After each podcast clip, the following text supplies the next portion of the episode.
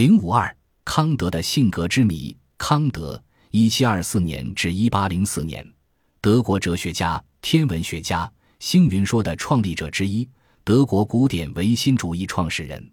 他于一七二四年四月二十二日出生在科尼斯堡，直到 L 八零四年去世为止，从未踏出过出生地半步。他深居简出，终身未娶，一辈子过着单调刻板的学者生活。因此，诗人海涅说，康德是没有什么生平可说的。康德一七四零年入哥尼斯贝格大学，从一七四六年起任家庭教师四年，一七五五年完成大学学业，取得编外讲师资格，任讲师十五年。康德生活中的每一项活动，如起床、喝咖啡、写作、讲学、进餐、散步，时间几乎从未有过变化。就像机器那么准确。每天下午三点半，工作了一天的康德先生便会踱出家门，开始他那著名的散步。邻居们纷纷以此来校对时间，而教堂的钟声也同时响起。唯一的一次例外是，当他读到法国浪漫主义作家卢梭的名著《艾米尔》时，甚为所动。为了能一口气看完它，不得不放弃每天例行的散步。这使得他的邻居们竟一时搞不清是否该以教堂的钟声来对自己的表。康德思想的发展，以1770年他提出教授就职论文为界，分为前批判时期和批判时期。在前批判时期，他埋头于自然科学研究，提出了关于潮汐延缓地球自转的假说和关于天体起源的星云假说。这两大假说从物质自身的运动和发展来解释自然现象，摒弃了神学创世说和自然界永恒不变的观点。因此，恩格斯说，康德在这个完全适合于形而上学思维方式的观念上打开了第一个缺口，而且用的是很科学的方法。在批判时期，康德对他以前的以莱布尼茨为代表的唯理论及以休谟为代表的怀疑主义进行了批判。一七八一年。康德发表了《纯粹理性批判》这部哲学名著，恰如康德枯燥乏味的生活一样，这本洋洋数十万言的大作非常晦涩难懂。一个读者对康德抱怨说：“读你的书十个指头都不够用，因为你写的句子太长了。我用一个手指按住一个从句，十个指头用完了，一句话还没有读完。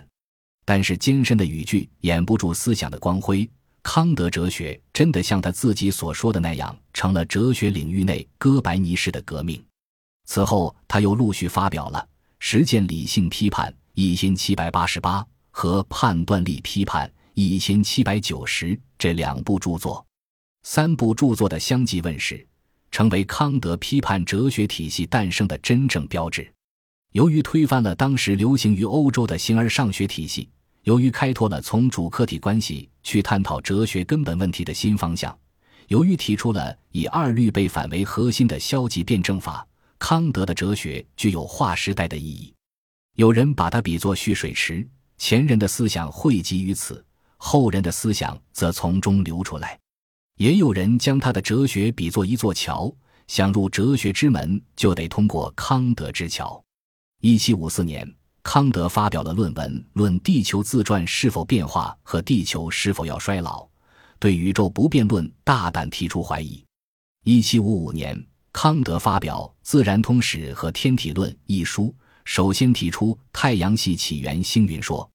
康德在书中指出，太阳系是由一团星云演变来的，这团星云由大小不等的固体微粒组成，天体在吸引力最强的地方开始形成。引力使微粒相互接近，大微粒吸引小微粒，形成较大的团块，团块越来越大，引力最强的中心部分吸引的微粒最多，首先形成太阳。外面微粒的运动在太阳吸引下向中心体下落，与其他微粒碰撞而改变方向，成为绕太阳的圆周运动。这些绕太阳运转的微粒逐渐形成几个引力中心，最后凝聚成绕太阳运转的行星。卫星的形成过程与行星相似。康德的星云说发表后，并没有引起人们的注意，直到拉普拉斯的星云说发表以后，人们才想起了康德的星云说。而康德的美学思想，不仅对十九世纪西方美学意义重大，对二十世纪西方美学的走向善变亦有着深刻的影响。康德之前的西方美学有两个阵营，或坚信美是美感的根源，或强调美感决定美。康德借助于先验综合方法，提出了审美判断力是美和美感的共同本源的思想，将对美和美感的理解定位于人的主体能力，实现了人本主义位移。而这一美学思想的重大变化，又直接影响了二十世纪西方美学的转向。同时，康德认为审美判断力现实外化为审美过程，审美过程既无功利又无概念。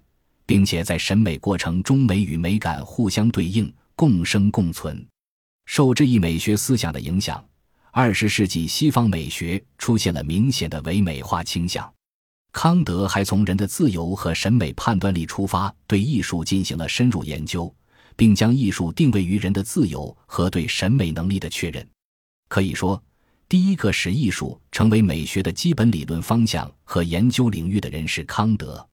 这一做法在影响了黑格尔、马克思之后，又几乎影响了整个二十世纪西方美学。和许多伟大的德国学者一样，康德家境也很贫寒，以致在金钱观念方面给后人留下笑料。据说，这位大学者经常声称，他最大的优点是不欠任何人的一文钱。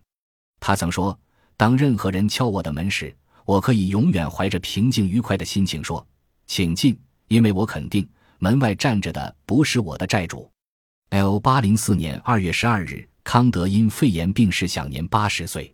他的主要著作有《纯粹理性批判》《实践理性批判》《判断力批判》《道德型而上学原理》。